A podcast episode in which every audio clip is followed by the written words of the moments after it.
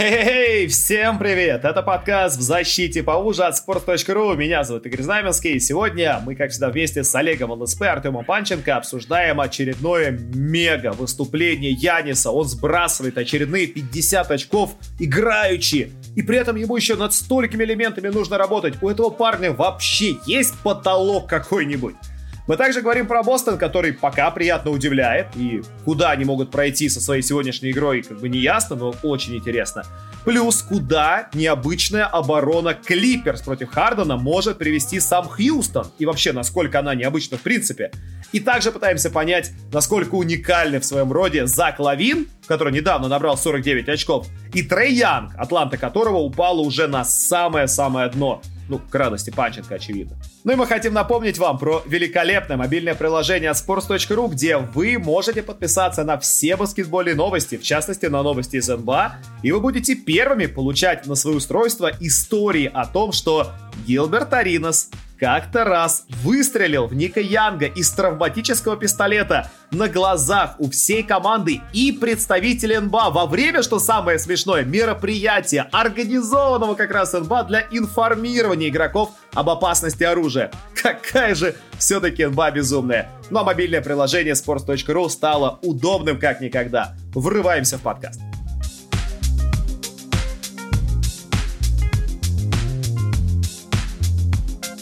Пацаны, сразу врываемся с больших сообщений. Сегодня такой особенный день. Артем предложил день извинений, потому что он э, продолжает люто ненавидеть Трея Янга и хочет, чтобы мы, наверное, я не знаю, за всех людей, которые, которым нравится баскетбол в исполнении молодых игроков, в частности, таких как Троян, чтобы мы за них извинялись. Я не знаю, Олег, будешь ли ты разделять э, вот это вот направление, которое пытается Артем нам сегодня задать. Но сегодня несколько интересных тем. И к Янгу мы, наверное, чуть попозже вернемся. Давайте начнем с более горячих событий. Прямо сегодня, вот я комментировал, мне повезло, попался матч Юта Джаз, Милоки Бакс. У Юта не было больших, не было Габера, не было Эда Дэвиса, как бы, и поэтому Юта играла большую часть матча в как бы составе маленьком, но они сначала красиво триплтимили Яниса, и у Яниса было не так много всего, Юта вела десятку большую часть игры, потом Милоки чуть изменил свою игру, начал давать Янису на получение, и пошло-поехало. Данк, проход, данк, данк, данк, три трешки, данк, данк, данк, данк, данк, и он наданкал на 50 очков в итоге. При том, что по-прежнему работа ног, ну там нам есть над чем работать очень сильно а, как, как бы видение площадки есть над чем работать. Игра спиной кольцо отсутствует, дальнего броска нет. Чувак набирает 50 играючи. Я смотрю на это, я поражаюсь, я кайфую от Яниса, потому что чувак такой прям ответственный, то есть он как бы вот он работает с другими звездами, не тренируется, прям такой настоящий суперстар, прям такой локальный, шикарный. Олег, ты, тебя, как ты думаешь, а у него вообще есть потолок? Как у игрока. Э, ну, ну, ну я, ты вот говоришь, что он дальнего броска нет, насколько я сегодня видел. Там что-то так у него под, про, простреливало пару раз. Ну и в целом, я, я так понимаю, по этому сезону чуть-чуть у него в этом направлении... Ну, слушай, он чаще бросает, говорится... но процент 29, поэтому не знаю, как бы. Как у Весбрука, знаешь, ну, в, принцип, в принципе, для, для его габаритов это уже неплохо. Ну, одного его уже, в принципе, оставлять нельзя, чего же более. Э, ну, не знаю, не знаю. Пока что, знаешь, э, хочется как-то чуть-чуть э, развитие это увидеть э, именно какое-то такое интеллектуально изысканное. Пока что на физике затаскивает, и это все очень круто и весело, но э, один в пять ты все равно ничего не сделаешь. Э, компаньоны там мы уже перемывали им кости два выпуска, считай. Э, один лучше другого, вот. И мне кажется, что пока не появится у него хотя бы сопоставимого с Леброном там видение площадки, паса там и всего как такого. Как ну, у него появится сопоставимое с Леброном? Ну, понимаешь, ну, не, сопо- не то чтобы сопоставимого, но хотя бы вот в этом направлении, чтобы было какое-то развитие, какие-то шаги, чтобы не один-два шага там, да, тем а, более Как было с Дюрентом, большие. например. Как было с Дюрентом, например. Слушай, какой для него, вот, тогда Артем, какой для э, вот Яниса первый скилл, над которым ему надо работать, что его выведет прямо на следующий уровень? Да, в принципе, без разницы, на самом деле. Много есть где работать. Сейчас он играет так, как должен играть единственный супер франчайз, оставшийся в своей конференции. Есть вопрос еще по Эмбиду. Да, да, нет, нет. Но сегодня очень на контрасте. Янис 50, Эмбид 0, да. Марк Газоль унизил. Поэтому есть, есть как бы вопросы, но в целом он играет так, как должен Слушай, как был. так получается? Слушай, как так получается, что, короче, Марк Газоль А, ну, как бы мы знаем, что это крутой чувак, который себя слепил долго, планомерно, но ему все равно, ему до хрена лет, он отбегал, у него на одометре, у него одометр уже сломался, он пошел наружу по третьему кругу, и у него, он сначала, короче, в плей-офф бьет Яниса Имбида, потом сейчас еще и в регулярке начинает то же самое делать по второму кругу. Как так получается, что, типа, есть вот реально в конференции такой чувак, который, типа, ну, мне на всех наплевать, я, короче, вас разорву. Э, кто был лучшим игроком НБА по защите против Шака? А, Никита Моргунов? 40-летний Сабонис. Поэтому тут как бы, который уже там еле держался, переломанный, ломанный, переломанный, но 40-летний Сабонис это единственный чувак, который хоть как-то там мог отбиться против Шака один в один, просто за счет того, что А есть сайз, Б есть масса, а, В есть игровой интеллект и грузить там против него, он хотя бы что-то мог поделать. Все остальные это все сразу конец, вообще без вопросов. Поэтому тут как бы абсолютно нормальная, э, совершенно игровая ситуация. Тот же Эмбит, э, тот же Янис, например, он прошлую половину с Ютой в, э, в Солт-Лейк-Сити сыграл 0 а за вторую забил 30 и вытащил мертвую игру, они там 24, по-моему, горели. Поэтому это все абсолютно нормальная ситуация, на самом деле. Человек идет туда, куда он идет, Э, к статусу, там, он подтверждает статус единственного игрока своего рода, своего уровня, своего ранга и своего калибра в этой конференции. Так что дальше там в любой, э, любой скилл от броска до понимания, до паса, там, все равно сразу же еще дает ему следующий тир. Тут как бы без разницы. Слушай, то, что он, э, то, что он сейчас, как Каталик отмечает, и я с ним полностью согласен, вытаскивает на физике, э, какое у него есть окно, потому что, ну, как бы у меня нет ощущения, что он будет как Леброн, знаешь, до 38 лет, и как бы там все время где-то что-то где что-то ушло, где-то что-то добавил. Вот как бы какое у него есть окно, когда ему прям надо, короче, вот прям серьезно добавить, чтобы прям вот, ну, не просрать момент. Да, не надо ему на самом деле супер существенно добавлять, чтобы оставаться в топе лиги сейчас. А, ему нужно существенно добавлять, если он хочет стать там одним из пяти лучших игроков истории. Тогда да.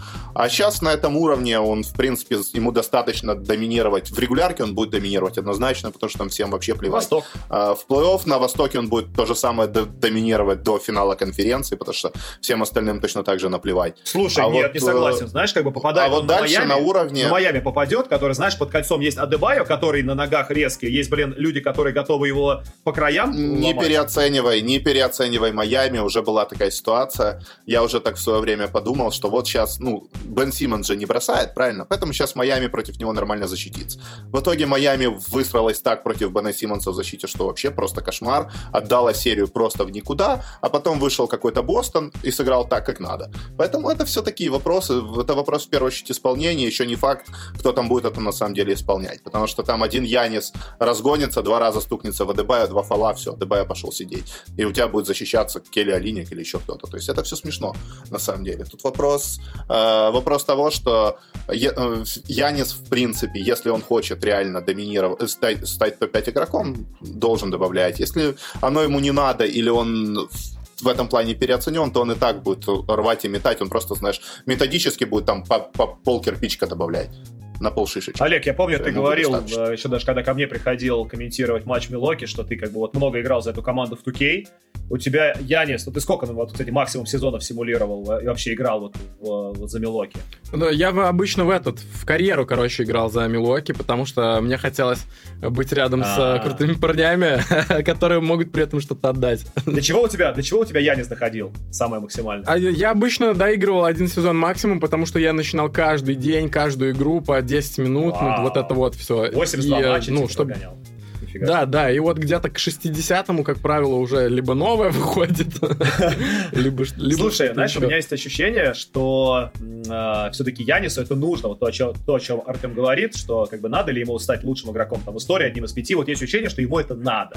И как бы пока он все делает как бы вроде бы для того, чтобы ну вот у него эти скиллы потихонечку появлялись. Наверное, из-за того, что не было нормальной предсезонки, он как бы и ничего особенного не добавил. Но как бы мне кажется, что это для него прям принципиальный момент. Ты что думаешь?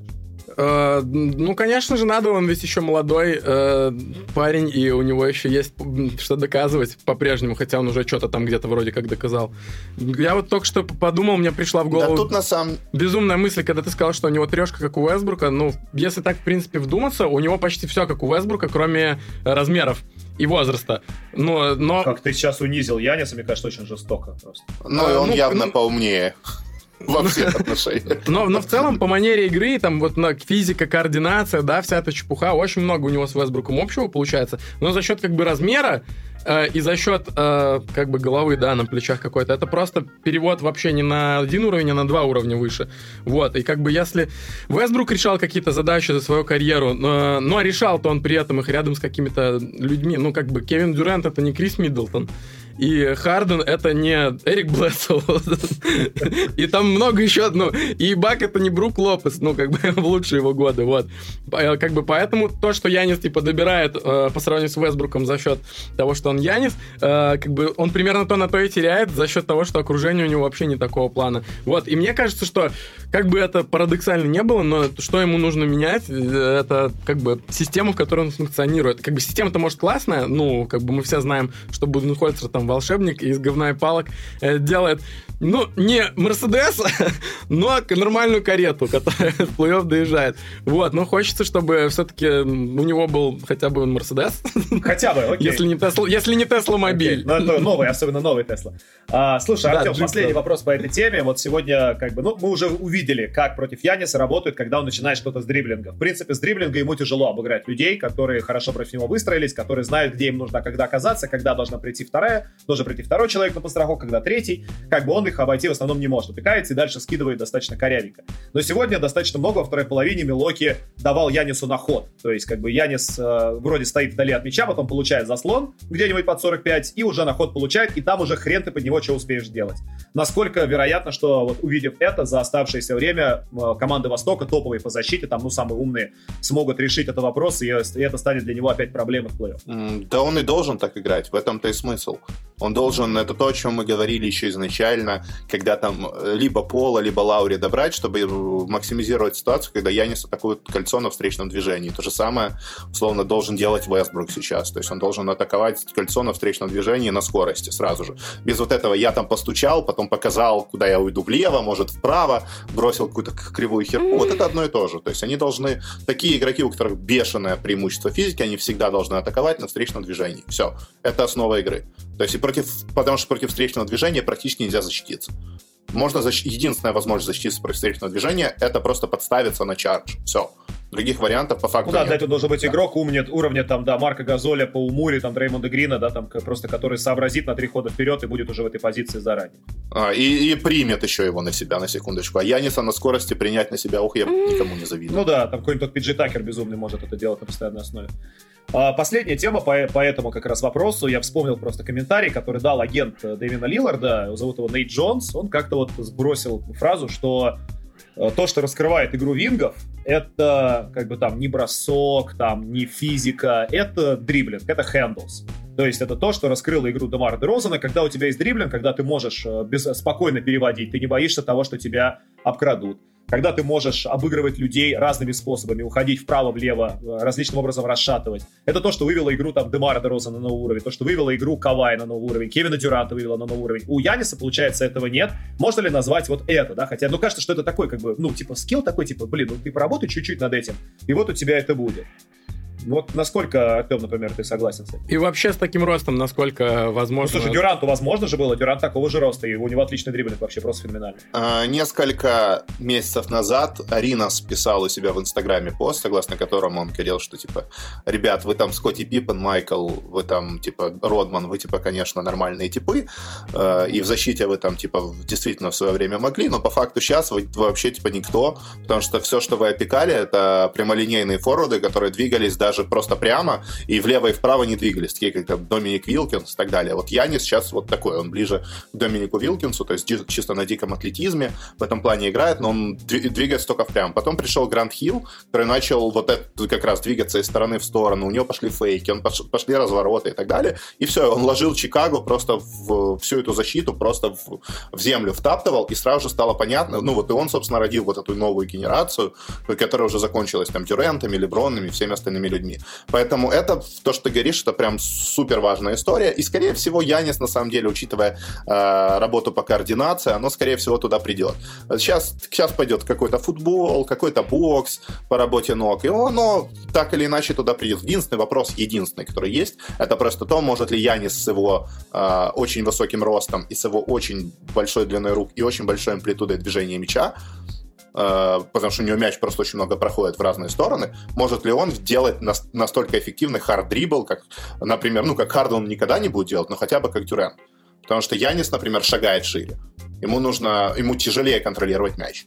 Дюрен, пускай он и длинный, но у него и руки, руки так сложены, и такая физика тела, что ему, например, это делать легче. Плюс он, Дюрент очень часто играет еще и в полуприседе.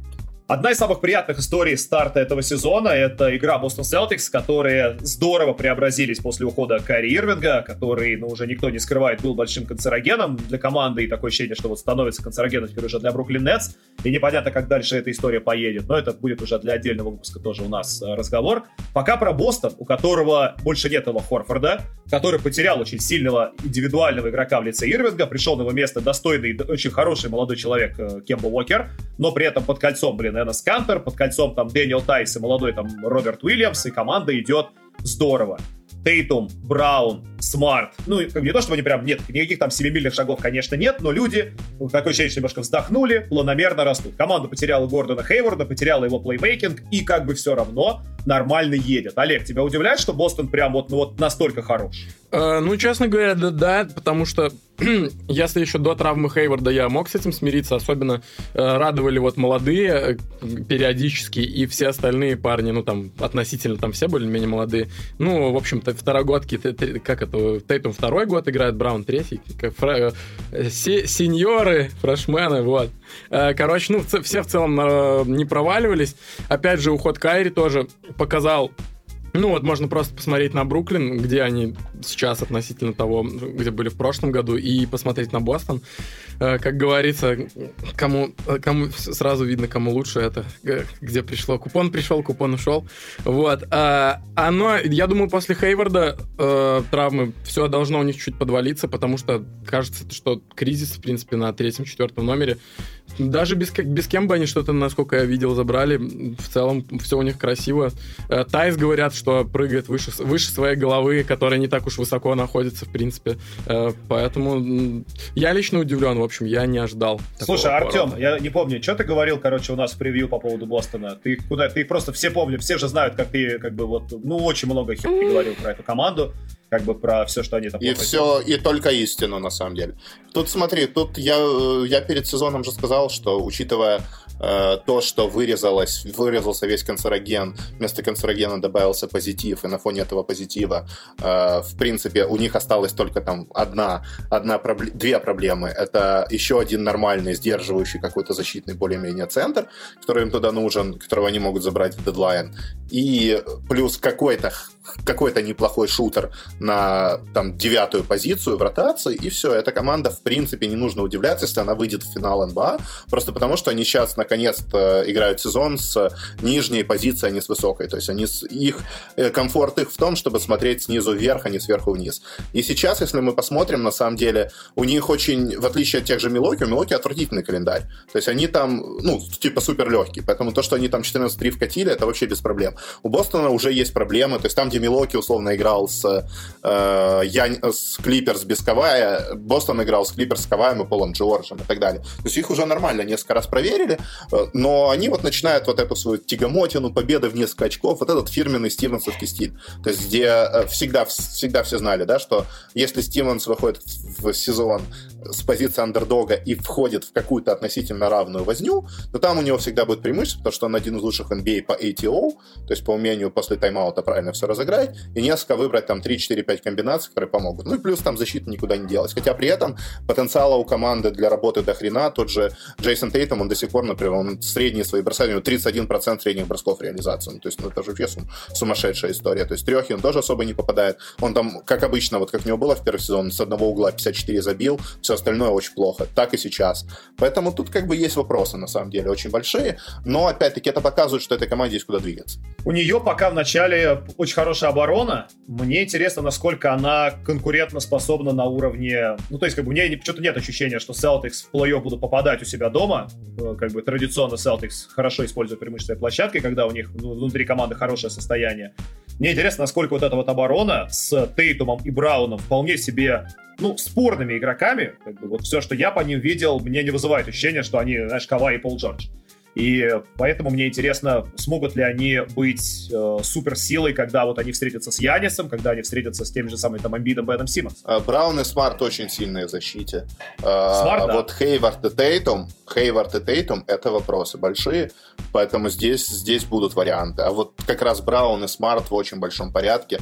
Смарт вообще на сегодня э, по-хорошему он где-то второй должен быть э, в гонке за лучшего оборонительного игрока после Адебая в этом сезоне. Поэтому здесь как бы есть э, есть, есть хорошие перспективы, на самом деле, потому что они могут, особенно если они найдут якорного центра под кольцо, э, потому что они, в принципе, защищаются всегда командно. Стивен всегда ставил именно командную защиту, не, не трогая персоналей. И сейчас, в принципе, вариантов для этого, варианты для этого есть. Другое дело, это когда, если они не усилятся, им придется играть с, еще с, с Кембой в этом составе, еще и с Кентером, тогда оно, конечно, не выживет. Но они, в принципе, сейчас прекрасно понимают, что у них опять появились шансы на финал, поэтому усиливаться нужно, я думаю, они это сделают на таком рынке точно, где больших просто очень много. Ну, чересчур много больших. Начиная там, можно трогать Газоля, да, можно трогать Наэла, можно трогать Тристана Томпсона, можно трогать, возможно, там выживет Джон Хэнсон. То есть там есть варианты, на самом Нет, деле. Больше, вот Газоли вообще идеально заходит в позицию Элла Хорфорда, прямо это самое будет, наверное, безболезненное вливание, если, конечно, его смогут провернуть. Просто там у Торонто у самого как бы все дела, дела идут неплохо, поэтому мне, опять же, как я уже говорил, мне очень сложно представить себе, что Рэптор скажут, да, давайте взорвем нашу чемпионскую команду, пока у нас все неплохо идет. А, про как раз награду лучшего защитника. Последний защитник, который получал, собственно, мне ощущение, что вообще единственный защитник в истории, который получал маленький а, лучшего защитника, это Гэри Пейтон. Это было, блин, 23 года назад. И понятно, понятно, что определяет статус лучшего защитника как бы не игра человека, а то, как про него журналисты пишут. Бостону, конечно, повезло, у команды потрясающие работающие как раз вот пишущие головы, но происходит сейчас вот это движение, много говорят про Смарта как про лучшего защитника, но это происходит в начале сезона, поэтому, скорее всего, это, ну, как бы это изменится. То есть эта тенденция, она хорошо, когда идет в конце года уже, но не в начале. Ладно, не об этом, не об этом речь. Речь о том, насколько Celtics еще... Нет, ну, были, были на самом деле, были же еще Манкрив, был Элвин Робертсон, короче. Ой, это как был... давно это, это было? было очень давно. Не, ну слушай, Монкриф это он был в очень большом порядке, в очень, прям, прям в очень большом порядке. Возможно, это лучший защищающийся гард вообще в истории, в истории баскетбола, который защищался там и сильнее Пейтона, и сильнее Джордана, поэтому там есть вариант. Но с тем, чтобы Смарт там, допустим, выиграл, в этой команде у меня пока что никаких противоречий нет, особенно если там вернется Хейвард, и оно не просядет никуда, то есть не на дистанции 5 игр, а на дистанции 50 игр оно никуда не просядет, то вполне себе есть вариант. Особенно учитывая то, что Смарт очень сильно прибавил еще и по массе, по мышечной в том числе. Поэтому он теперь, он, если раньше считалось, что Маркус Смарт и Брэдли там могут присесть где-то за первые три позиции, то сейчас Смарт уже может присесть на пять позиций, если он очень сильно постарается. Если нет, если центровой там не, не 7-2 роста.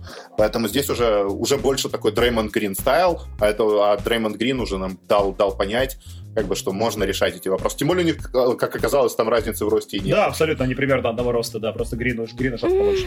Слушай, Олег, у нас как бы Артем это абсолютный чемпион э, в паунд for паунд по количеству и качеству расплывчатых формулировок, поэтому у него, у него любимая фраза это типа не удивляйтесь, если произойдет что-то то-то, вот, потому что как бы, ну, это ни к чему его не обязывает, потому что если это не произойдет, он скажет, я же не сказал, что это произойдет, а если происходит, он скажет, ну, я же так и говорил, вот, это он так часто достаточно делает. Мне вот интересно, какой для тебя результат Бостон Celtics в плей-офф?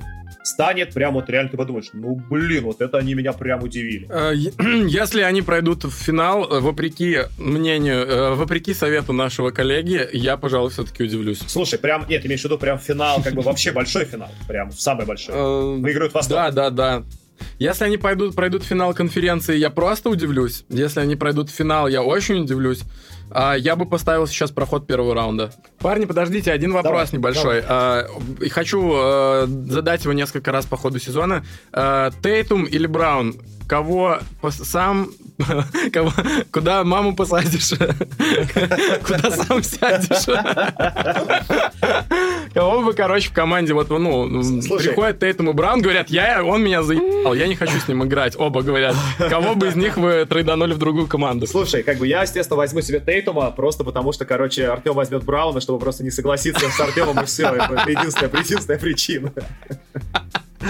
Как бы вот, вот и ответ на вопрос. На самом деле я просто возьму... Не, я Брауна возьму элементарно, потому что он более универсальный игрок. То есть он... Я видел, что он может прибавить нападение и набирать очков по 18, а Тейтум сейчас набирает 20 и не, неэффективных 20, где-то таких, таких 20, как Викинс примерно набирал несколько лет По-прежнему без штрафных, то есть да. никаких штрафных. Без штрафных, да, плохие средние, получается.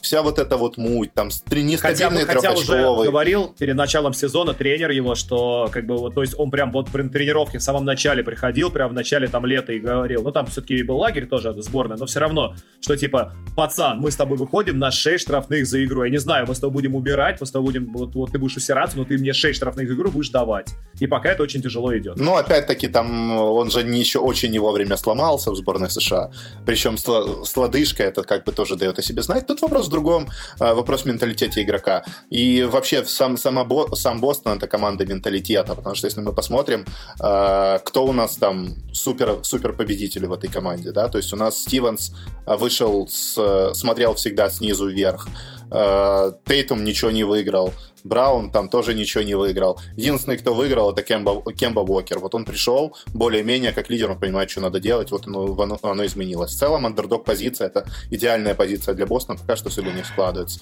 Вот когда их начнут рассматривать уже сквозь призму, там, о, блин, они могут реально наказать, а не просто там Артем Панченко бухнул и что-то рассказал, или Билл Симмон сошел с ума и типа, да, да, да, это 70 побед, 78 побед в 76 играх. То есть, когда их, когда их уже действительно начнут так воспринимать, вот тогда мы на самом деле посмотрим, что это за команда.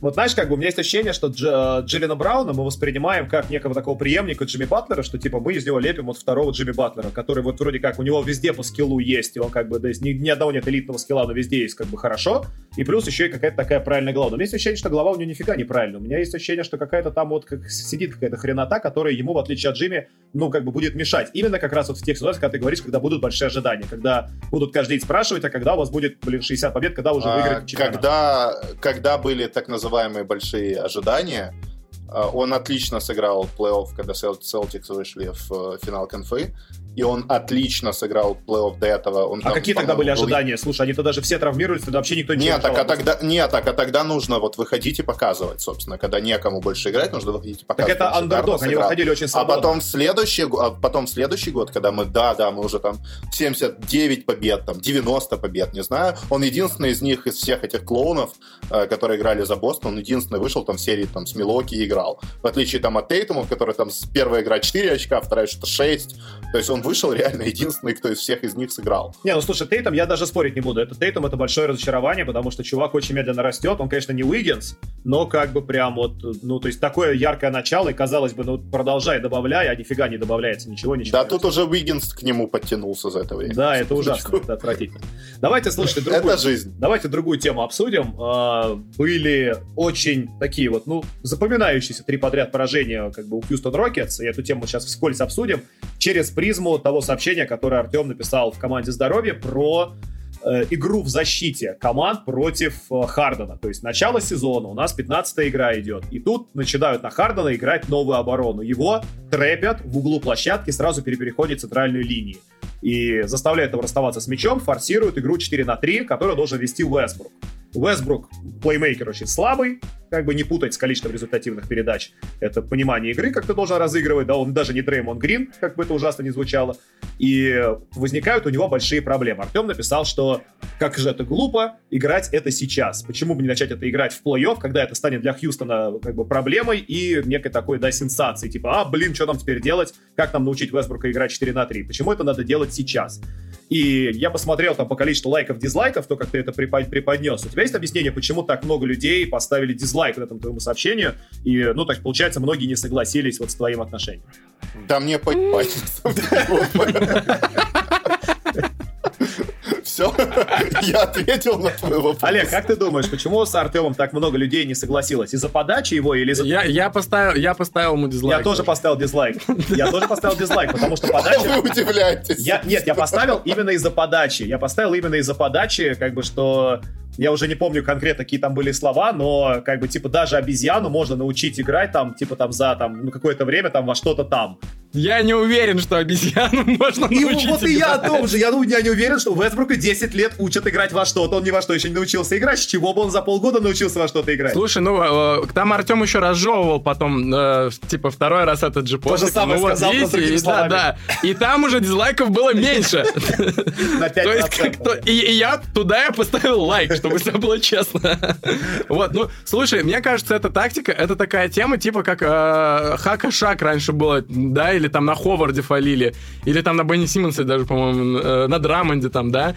То есть, ну, это реально такое 50 на 50. Даже если вы, они там, бля, э, на, на тренировках начнут это все, только это репетировать, все равно Вестбрук — это человек, которому ты отдаешь мяч, и никогда не знаешь, ну, что ему сейчас придет в голову. И вот, ну, Харден затрепит его, он отдаст Вестбруку, ну вот, неважно, что они там на тренировках играли, Весбрук вот почувствует в себе гнев богов и просто захочет с 8 метров шпульнуть там кирпича своего. Или там пойдет в проход и не забьет из-под кольца, или там закопается, врежется в кого-нибудь. Ну, то есть, э, я не могу э, быть уверенным, что к этой тактике Хьюстон может приноровиться и прям на нефиг нафиг ее э, отблевать. Ладно, если эту тактику будет использовать какой-нибудь там, не знаю, не буду говорить название этих команд, команд, там, ну, Нью-Йорк, там вот эти люди, которые, ну, как бы любую другую тактику с трудом в защите реализуют иногда. Но если как бы Клиперс будет со своими исполнителями реализовывать эту тактику, даже если она будет каждый раз э, абсолютно одинаковая, там просто уровень такой, ну, в защите будет к концу еще сезона, что, э, ну, как бы, если ты спросишь меня, Рассел Весбрук и защита Клиперс, даже в одной и той же комбинации, если Весбрук просто целый учебник просмотрит, ну, по одной комбинации, если он будет просто с утра вставать, э, смотреть видео и перед сном каждый день смотреть, ну, все равно ты не угадаешь. Вот, ну, поэтому я бы в этом не вот был. У меня такое же ощущение. Же, ну... Мне интересно узнать, как бы, вот, то есть, может быть, сейчас Артем нам разжует, как бы, чуть более подробно, откуда у него, кроме того, что он фанат Хьюстона, ему хочется, наконец-то, чтобы Харден реализовался, почему у него есть хоть какие-то вообще предположения, что обезьяна научится вот обращаться с гранатой. А, первый момент. Чувак должен разыграть лишнего.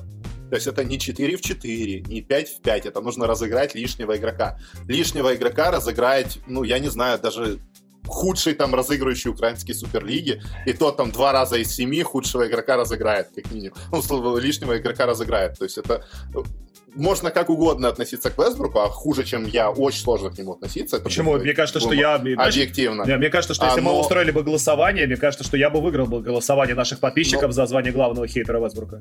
Но чувак, на самом деле, все-таки хоть 10 лет в лиге там технически он эру эту заканчивает там как чуть ли не топ-3 ПГ этого поколения, значит, он хотя бы что-то может, или это много говорит об этом поколении? Тут есть два вопроса, как бы. Ну, ну слушай, Кари, Кари, Крис Пол, как Крис Пол, Кари и он, да, кто еще, блин? Ну, еще там Лилард, Ирвинг. Ну, и Лилард, Ирвинг, они, да. Ну, остальные переломались, короче. Так что, как бы, по существу, в принципе, вот так. А, и, соответственно, уже хоть что-то, да он умеет. Это первое. Второе, как бы, э, тут сам, сама цель. Первое, не согласен с тем, что якобы какая-то там защита Клиперс тут очень сильно, в том виде, как они это делали, очень сильно это повлияет, потому что, э, если, во-первых, это очень сложно исполнять, раз. Э, два, чтобы я это сильно не затягивал, это исполняют так, как они делали, это Джордж и Кавай одновременно. Соответственно, среди трех других игроков остаются Беверли, мертвый труп, просто труп в защите Лу Вильямса, еще один труп в защите Монтре, Монтрес Харел. Ну, тут уже как бы э, среди троих игроков Весбрук должен разыграть четыре в одного нормально защищающегося человека. Ну, то есть это уже, мягко говоря, очень просто. Вот когда это уже там где-то, возможно, будут применять какие-то Лейкерс, там уже будет сложнее. Слушай, Клиперс а, здесь, меняли... если, если хочешь, я могу объяснить как бы дальше саму, саму, саму динамику. Слушай, Клиперс а, меняли оборону постоянно. Сейчас. Они делали разные вещи. То есть у них были комбинации, когда Пол Джордж плюс Лу Уильямс, там, не знаю, там Кавай плюс Монтрез, э, Кавай плюс Пол Джордж, да, они такое делали в четвертой четверти, там несколько раз такое было. Понятно, что вот в такой ситуации Харден ну никуда не пойдет. Он не сможет ни справа обойти, ни слева, ни, по, ни по центру прорваться. Против других комбинаций, да, у него есть шанс кого-то там обойти, своим телом большим отодвинуть. Но это не... То есть нет задачи, чтобы так Хьюстон обыграли все команды. Есть задача, чтобы так обыграла Хьюстон одна команда в плей-офф одной серии. Претенденты это Юта, это Лейкерс, это Клиперс, опять же, это там Денвер. Ну, Денвер, конечно, уже ужасен в обороне, но просто это команды, с которыми они будут в плей-офф играть. Ну, это на самом деле очень забавно звучит, потому что задача вот этой так называемой тактики просто, чтобы Харден не забил им 50. Ну, окей, допустим, вау, офигеть, Клипер защитились. Харден сыграл 37, 8, 12, забил 50% с игры. Офигеть, ребята. И при этом э, у него минус там 3 игрока основы, и вы выиграли в последнее владение, потому что Вестбрук идиот. И бросил 3 там, где нужно было просто пройти под кольцо. Вау, если это ваш результат, ну, понятно, что вы будете прибавлять на дистанции, потому что один хромой, второй больной, э, все остальное там будет смежеваться, но если это лучшее, чего вы можете добиться, то у меня большие вопросы относительно того, какие вы там сильные защищающиеся команды, на самом деле. Здесь, здесь ситуация простая, это работает. Денвер, кстати, очень неплохо, на самом деле, начинает защищаться, но все равно будет плохо, но, тем не менее, уже не, не так ужасно, как было до этого. Тут ситуация простая во всей этой возне. Это работает просто потому, что есть кризис исполнения, связанный просто с отсутствием определенного ряда игроков. То есть, первое, суть этого всего double team а заключается в том, что э, это у нас есть понимание, что double team это hard double, это когда ты заходишь, ловишь ловушку, чтобы с желанием потерять мяч. Это больше show double, показать, чтобы чувак побыстрее его отдал. Это уже совершенно разная история. Дальше кому он его отдает? Первое, это он может отдавать Вестбруку. Вестбрука они уже научили, э, даже за эти две игры, они уже научили его больше двигаться без мяча, открываться, играть 4 в 3. Это единственная ситуация, которую он действительно может играть в НБА. Это просто тупо прорываться под кольцо и либо бросать, либо скидывать на лишнее. Чего он никогда не делал. Это... Чего он никогда не делал, никогда не играл без это... мяча, никогда не играл, он никогда не двигался. Так, он один из самых раз, ленивых да защитников, блин, Еще раз, да насрать, двигается он без мяча или нет. Задача в том, что он просто получает мяч наверху трапеции один и делает с ним, что хочет, в 4 в 3. Все. Это то, о чем Олег говорил. Главное, чтобы он, то, что он, хочет, он играл наверху трапеции. Это не всегда, ну, это, точнее, очень часто не то, что хочет. Не то, что он может. Так, чуваки, вы, вы забываете, кто такой Вестбрук. Это совершенно невменяемый тип. И вот эта ситуация типа 4 в 3, это единственное, где он может быть хоть как-то вменяемым. Потому что если эта ситуация 4 в 4, он начинает стучать и бросать средний, который он забивает уже сколько? 30% он средних забивает в этом сезоне. Вот тут это будет еще хуже. Вот это как раз еще относительно неплохая история. Относительно. Дальше, либо ты даблишь следующий вариант. Ты не можешь даблтимить через КПЛ, потому что есть только один игрок, который в лиге, который может против этого защититься, его не будет в плей-офф. Его зовут Дрэймонд Грин. Он может держать две позиции 3 секунды одновременно. То есть его от КПЛ ты не можешь, это просто навес и данк сразу же. Э, ты не можешь даблтимить от Такера, потому что Такер уже бросает 45% трех. Вроде Гобер может бросок, еще это... делать то же самое, что а, делает Дрэймонд не, Грин. Ну, он хотя бы я уже видел, Нет, он хотя я бы уже видел, что на КПЛ. Гобер, Гобер, сыграл, Гобер сыграл две серии с Хьюстоном. В, в обоих сериях он был unplayable полностью в защите за счет того, что он ничего не мог сделать с этим пик-н-роллом. Э, дальше ты не можешь даблить от Такера, потому что у Такера два, два арсенала есть в нападении. Это флоутер с линии штрафных, и это трешка. Собственно, это требует розыгрыш, э, требует double как раз этих двух решений. И второй момент, это единственное, через кого ты можешь играть, это через Риверса, потому что Риверс ни хрена пока что не забивает трешки. Сейчас они играют через Маклемора. Вот Маклемор перепуганный, его место в Зените, а не в НБА. Он играет потому, что нет Гордона. Когда выйдет Гордон, у которого два главных качества, которыми он рвал ГСВ, это как раз прорывы под кольцо и трешки максимально, максим... только есть возможность сразу бросает, это моментально ни к чему не приведет. То есть у тебя нет игрока, через которого это стабильно можно провозить, кроме Вестбрука его неадеквата. И тут уже как бы вот, это, вот эта супер неадекватная позиция для Вестбрука, это одна из самых адекватных для него вообще, в принципе, в, в этом Хьюстоне. Тот же самый Руди Габер, опять же, мы берем эту же, серию, вот эту же, эту же защиту Юта, которую, соответственно, которую Хьюстон возил в предыдущие розыгрыши плей-офф. И, опять же, представляем себе ситуацию, при которой Уэсбрук, то есть мяч достается Уэсбруку, он должен разыграть 4 на 3, только одним из этих три является Габер, который встречает его под кольцом, не дает ему ни навеса на капеллу, ни завершить самому. И что делает Уэсбрук? Он начинает пулять свои средние. Мне кажется, я готов поставить на то, что Уэсбрук меня не обыграет в серии 4 на 3 разыгрывая, бросая бесконечно вот эти средние броски. Потому что тебя обыграет Харден и все. Нет, если, если его будут трэпить я вдвоем, на Юту, конечно. Я на защиту Юты посмотрел последние два сезона против этой команды, когда они усрались уже настолько, что Рубио держал жопу Хардена, просто чтобы им так совсем уж плохо не было. Все, ребят, за, с Ютой вообще забудьте. То есть Юта, хорошо, пускай они... Ой, я сейчас, я сейчас сделаю, я сейчас сделаю, как ты любишь делать. Не удивляйтесь, если в плей-офф Юта грохнет э, Хьюстон. Вот, все, и мы переходим к следующей теме. Если, если можно, еще один чек вопрос, я его тоже постараюсь потом задать по ходу сезона. Артем, э, если бы сейчас ты мог вернуться на машине времени, э, когда еще Крис Пол с Харденом там это самое, и ты бы знал, что ты обнимешь их и скажешь, парни, у нас впереди большая цель, давайте жить дружно. И, короче, вот этой всей э, истории с Вестбруком, да, вот этого всего бы не произошло. Ты бы сделал это или еще нет, все хорошо? идет? Э, первое, я вообще ни при каких обстоятельствах не хотел бы расставаться с Полом. Но тут вопрос очень простой. Он стоит и стоял, и будет продолжать стоять. Э, Вестбрук один из самых живых, живучих игроков НБА, который в ближайшие два года, так или иначе, каким бы он там ни был, он будет играть. Крис Пол хорошо, вот год он точно этот еще сыграет. Дальше есть вопросы связи с этим тебе, ну, тебе нужна ситуация, когда у тебя два года супер прайм этого Хардена будет рядом просто играющая ситуация, а не чувак, который выпрыгивает там 60-60 матчей играет, или 50, или 40, или может в плей опять сломается. То есть тебе нужно просто вот стабильность, хоть даже вот такая кривая, но стабильность. Поэтому как бы мне не хотелось, как, как, как у меня болит душа, когда я смотрю на, на, на то, что играет Вестбрук, там ситуации, когда это получал Крис Пол, да, и какие он принимает решения, ну, блядь, нет выхода другого. Это жизнь жизнь. Итак, давайте тогда перейдем к нашей последней теме на сегодня. Это тема, ну, как бы мы тоже любим, мы же небольшие самозахисты, поэтому нам нужно рассматривать худшие команды Восточной конференции, которые мы и так опускаем, по-моему, в каждом выпуске. Атланту и Чикаго. Ну, я, жалко, что еще Нью-Йорка здесь нету, но как бы вот Нью-Йорк может быть как-нибудь отдельно, если какая-нибудь история про Джеймса Долла новая появится. А пока действительно Атланта и Чикаго. То есть Нью-Йорк у нас будет на следующей неделе. Думаешь, уже? Ладно. А, Атланта и Чикаго. Команды... Ну, уже, уже, у тебя уже появилась история о Нью-Йорке, уже Ричард Джефферсон сказал, да, что да, да, да, тебе дает контракт Нью-Йорк, то самое время заканчивать. Да, это типа, он сказал, что это была единственная команда, которая ему предложила контракт, и он понял, что пора заканчивать. Это было очень смешно. А, итак. И Нью-Йорк же выпустил официальное опровержение, типа, не-не-не, мы два года ничего ему не там давали. Прикол, да. Там же прикол. Сам Джефферсон после этого через этот выпуск сказал фразу «Мне было сказано, что я должен сказать, что я шутил». Вот это цитата. То есть, типа...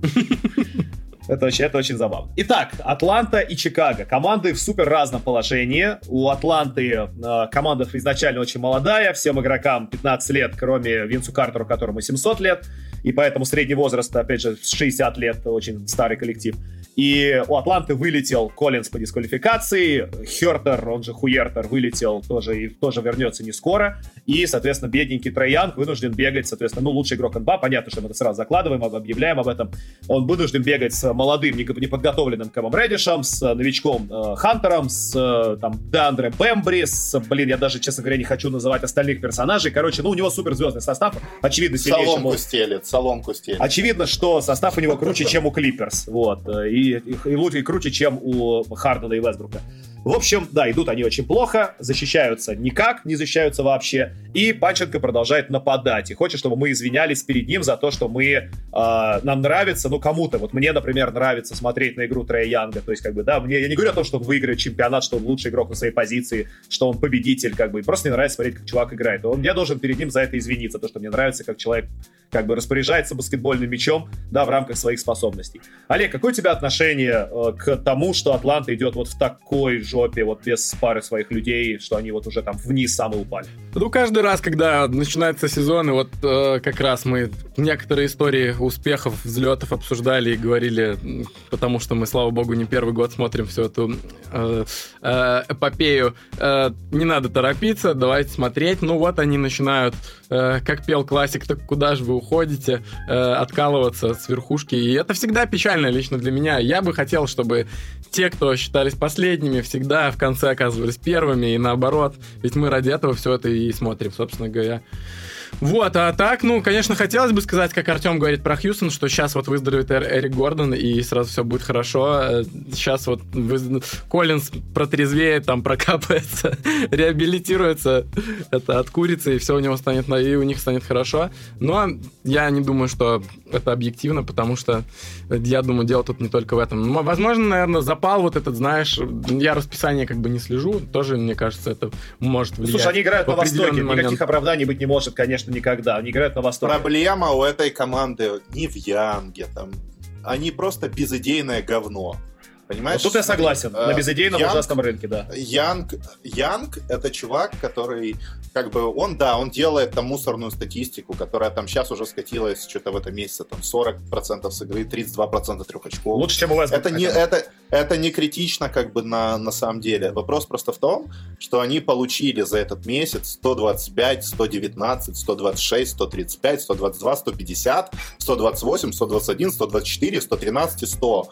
И как бы мы можем говорить, да, да, вот Коллинз, мы потеряли Коллинза, очень страшно. Но проблема в том, что то, что Коллинз играл часто в прошлом году с Янгом, затащило Коллинза в статус одного из худших по цифрам больших в NBA по игре в защите, что не является Артем, сразу правдой, хочу тебя тем парировать не перед тем, как ты продолжишь свое вот это большое, большой свой разнос. А, Да, тут не надо плохая ничего система, плохая система, в которой играют определенные игроки, не говорит об этих игроках в плохом ключе, потому что у нас есть параллельный, замечательнейший, просто фантастический пример человека, который сейчас является лидером лиги по защите кольца и против которого забивают 30% всех бросков, и он с огромным запасом опережает Яниса, который второй всех остальных, это Энтони Дэвис, который грузит, а, естественно, он является центральной фигурой мотивированной и грамотно работающей обороны Лейкерс, а до этого он, естественно, был краеугольным камнем одной из худших защитных команд НБА в лице Нового Орлеана. И сейчас в Новом Орлеане есть фантастические защитники. Джеру Холидей, Лонзо Болл, которые, как бы, команда пропускает те же самые цифры, что пропускает Атланта. Ты почему, почему-то ты при этом не говоришь, какие же они говноболы, блин. В смысле?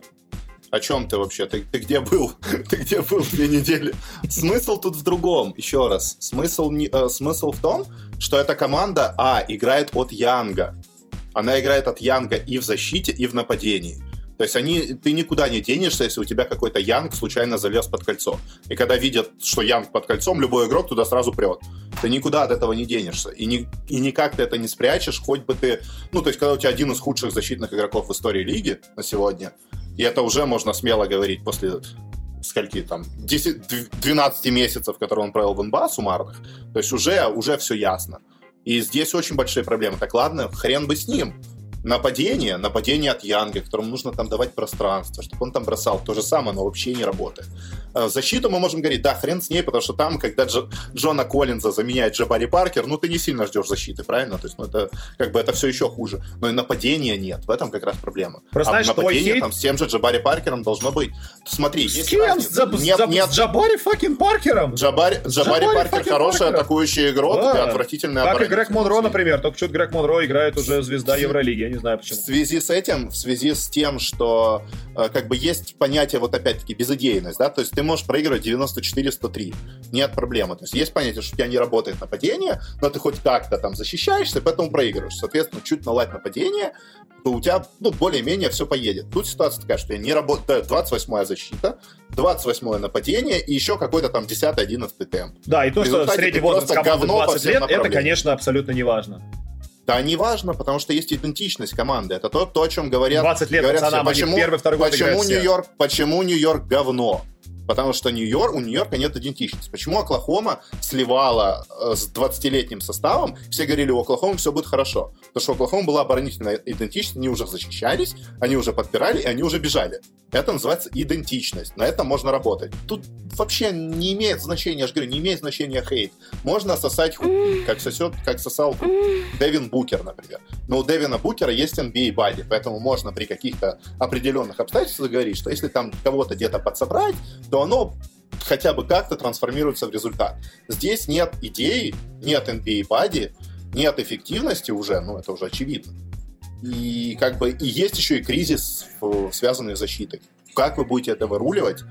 С, да, у вас сейчас будет опять хороший там какой-то пик, но тем не менее, ну, это очень сложно. Поверь, проще вырулить нынешнее Чикаго, на самом деле, чем вырулить Атланту. Это Олег, Олег, ты послушал наши доводы, как бы, а, они, конечно же, чисто- ну, то есть они во многом у Артема правильные, но он ставит уже просто жесточайший крест, он прям вот перерубил, сказал, все, как бы вы просто вот, проект неудачный, пацанам по 20 лет. Ты, тебе не кажется, ты не согласен со мной, что, ну, как бы, давайте чуть-чуть дадим время 20-летним пацанам, которые первый, второй год в лиге играют? Слушай, ну если сравнивать э, Трея Янга с Расселом Уэсбурком, так глубоко сегодня такой день сравнений с Расселом Уэсбурком у нас, э, то э, как бы понятно, за счет чего Рассел Уэсбрук изначально был выгоднее смотрелся, чем Трей Янг.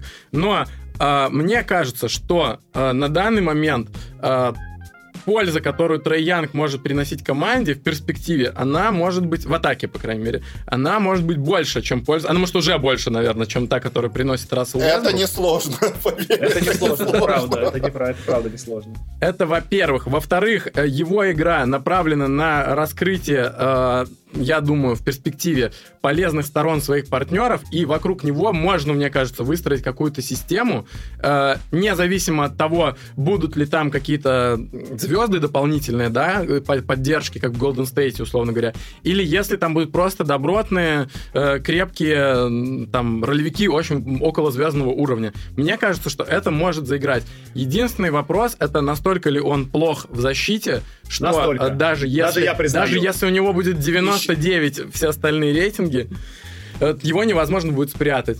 Ну, смотрите, если, допустим, Трей Янг переходит сейчас в Бостон вместо Кембы, как бы мы возьмем Бостон как, типа, крепкую оборонительную команду, которая давно уже страховала своих разыгрывающих. Э, Смарт там может съесть э, вообще все за тобой ходить, подбирать какашки, которые из тебя вываливаются э, в защите, грубо говоря.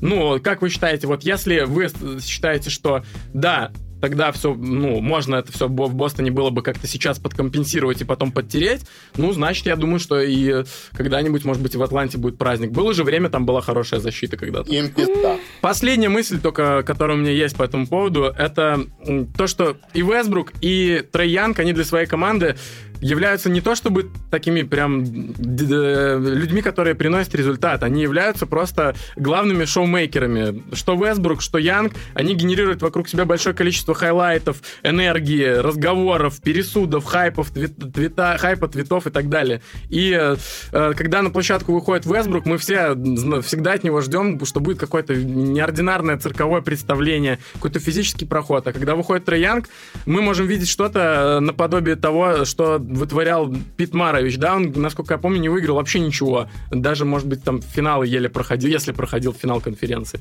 Но зато, ну, люди просто были в шоке от того, что он творит. Это был э, Дэвид Копперфильд, там, грубо говоря, от мира баскетбола. Я думаю, что вот если как бы... Мы же... Есть позиция, что мы все играем э, только для того, чтобы побеждать, нам всем нужно чемпионство. А есть же команды, которые просто рубят бабки и, или которые просто, ну, занимаются этим фуфан в надежде, что когда-нибудь им повезет. Вдруг когда-нибудь таким командам тоже иногда когда везет. Вот, так что я думаю, что он э, э, для этих целей, для как бы шоу, для того, чтобы люди приходили на игры, для того, чтобы песни звучали и вином наполнялся бокал, Троянг отлично вообще подходит. А, мне кажется, что это, возвращаясь к нашему предыдущему подкасту, где мы обсуждали игроков, которые идеально подошли бы для современного баскетбола, вот прям Пит Маравич в 2019-м, это я вот ставлю его на первое место, и вообще больше, даже больше не хочу ничего обсуждать, не нужны мне никакие там, опять же, остальные какие-то игроки, какие-то предыдущие звезды, Лэри Бёрд не нужен даже в 2019 году, дайте Пита Маравича посмотреть реально в 19-м, это, это что-то, это что-то, это реально что-то невероятное, мне кажется. А, но ну, мы зато можем посмотреть на другого там невероятного белого персонажа, такого как Зак Лавин, который нас умудрился на этой неделе вообще... Он на этой неделе умудрился вообще пояхаться в интересную возню. То есть ситуация для тех, кто не в курсе, была очень простая. А, то есть у него, поскольку у него большой конфликт с а, главным тренером, поскольку он там зачинщик войны против него внутри команды, а, ну, и вот Джим Бойлен, короче, каждый раз он пытается его там выловить какую-то одну ошибку, чтобы лишний раз типа посадить и проучить.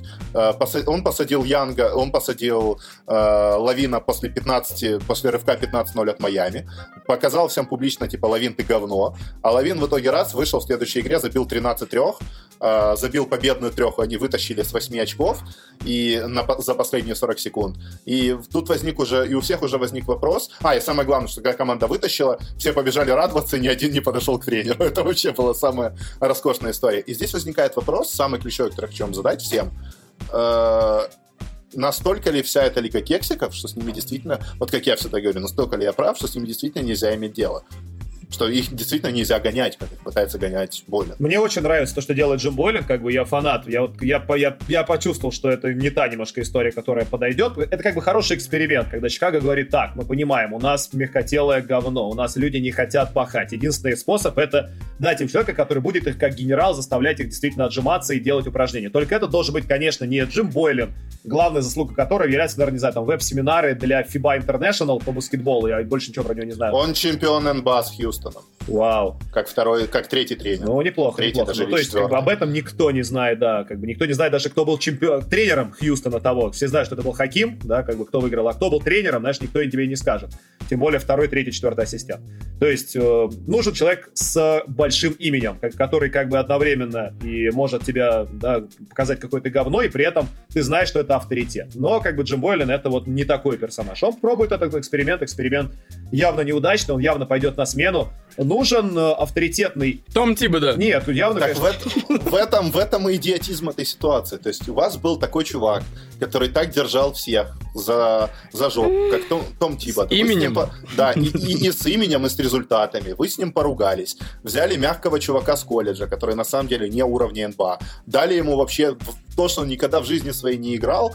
Э, еще и трех проблемных, там, очень непростых людей, такие как Батлер, Ронда и Уэйт одновременно в раздевалку.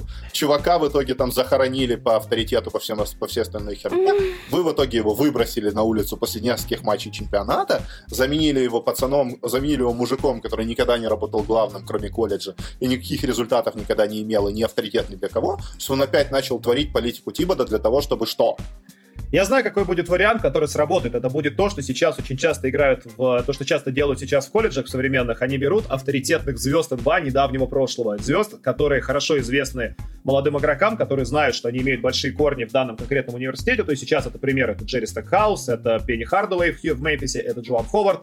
И это то же самое, мне кажется, скоро времени перекочует в НБА. То есть это будет, ну как бы, пока сейчас такой, наверное, пример самый главный, это Винс Картер, который прям просто обязан перейти вот э, с одной позиции на другую, с позиции как бы игрока, да, там, на, уже на тренера, и это чувак, который вот просто он придет в раздевалку и скажет, Зак, как бы, дружище ты мой, как бы, ну, поверь мне, вот как бы я знаю, и даже там он может не обладать гениальными идеями. Просто Зак Лавин скажет, да, Винс, как бы я понял, как бы мистер Картер, спасибо, все сделаю, как вы говорите. Не важно, что он будет говорить, важно, что он просто его будет слушать.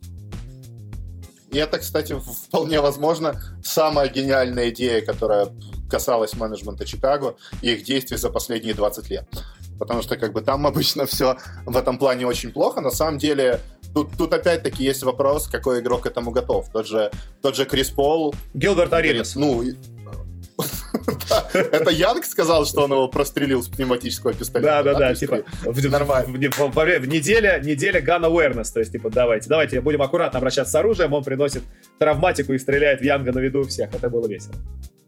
Идеальный а, То есть тут да, то есть здесь как бы возня... Не, кстати, из Ариноса будет неплохой на самом деле тренер, как из Лавара Бола, такой именно вообще.